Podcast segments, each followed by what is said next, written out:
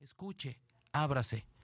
A fin de cuentas, usted tomará la decisión que considere correcta y conveniente para su realidad matrimonial. Pero ábrase a la perspectiva que le voy a plantear. Segunda recomendación, aplique esta información a su propia vida matrimonial. Resista la tentación de decir, ay, esto es para mi hermana y su esposo, esto es para mi cuñado, esto es para el compadre, el vecino, el amigo, para mis padres. Vamos a tratar de aplicarnos a nosotros. Vamos a tratar de aplicar estos conceptos a nuestra propia vida, a nuestro propio matrimonio. Y si encuentra detalles que su pareja no está cumpliendo, aguántese y no le reclame. Si tiene un comentario que hacer a su cónyuge, preséntelo de manera propositiva, no como un reproche, no como un reclamo. No le diga, ves, debiste haber aprendido a hacer eso. ¿Por qué nunca lo haces? ¿Por qué no me sacas a pasear? ¿Por qué no platicamos? En lugar de presentarlo como una crítica, como una condenación, hágalo de una manera propositiva. Presente una propuesta. Por ejemplo, Oye, ¿qué tal si platicamos más? Va a ser muy bueno para nosotros. ¿Cómo me gustaría que ahora pasemos más tiempo juntos? Etcétera, etcétera. Preséntelo como propuesta y no como juicio, no como condena. Porque no sé si a usted le sucede lo mismo, pero a mí cuando me empiezan a criticar y a juzgar, lo primero que sucede es que me desmotivan para cambiar. Y al contrario, intento encontrar defectos en la persona que me está atacando. Y en lugar de resolver el problema, lo incrementamos. Así que, recuerde, al aplicar esta información a su matrimonio, a su relación de pareja y a su vida, no lo haga de una manera condenatoria, sino de una manera propositiva. Y la tercera recomendación es que platique este tema con su pareja. Coméntenlo entre ustedes.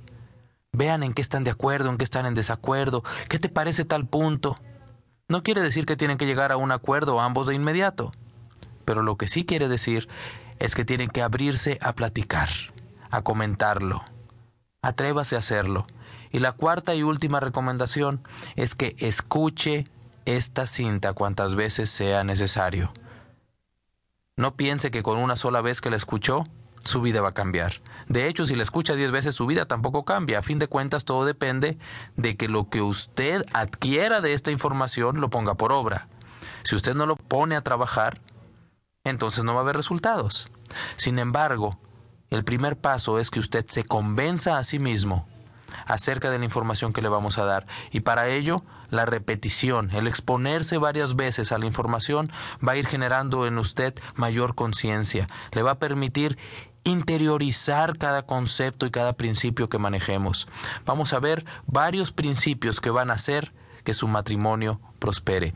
Así que prepárese para esta aventura de hacer que nuestra vida matrimonial sea una vida más plena, una vida más feliz. Primer clave.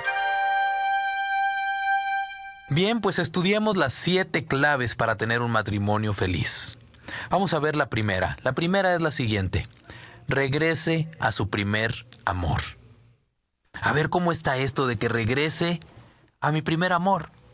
Si usted ya tiene más de 3, 4 años de casado, o de casada, ¿verdad? En su relación, en su pareja, probablemente haya escuchado frases como estas. Bueno, los hombres probablemente hayamos escuchado frases como estas. Ay, cuando éramos novios, me escribías poemas. Cuando éramos novios, me sacabas a pasear más seguido. Cuando éramos novios, abrías la puerta del automóvil para que yo entrara. Digo, a veces ni automóvil teníamos, pero nos siguen diciendo así. Y uno como hombre también le podría referir lo mismo a su esposa. Cuando éramos novios y pasaba por ti para ir a hacer ejercicio a las seis de la mañana, me acompañabas. Cuando éramos novios y a las seis de la mañana estabas arregladita, te habías maquillado. Y ahora, ¿cómo estás a las seis de la mañana? En fin, podríamos reclamarnos mutuamente, pero esa no es la intención. Lo que sí es vamos a encontrar ¿Qué pasó que ya no es igual? Le voy a hacer una pregunta. ¿Por qué se casó? ¿Cuál fue el motivo? ¿Cuál fue la razón que le llevó a decidir casarse con la persona con la que ha compartido su vida? Las respuestas pueden ser muchas, pero para la mayoría de nosotros, la razón por la que nos casamos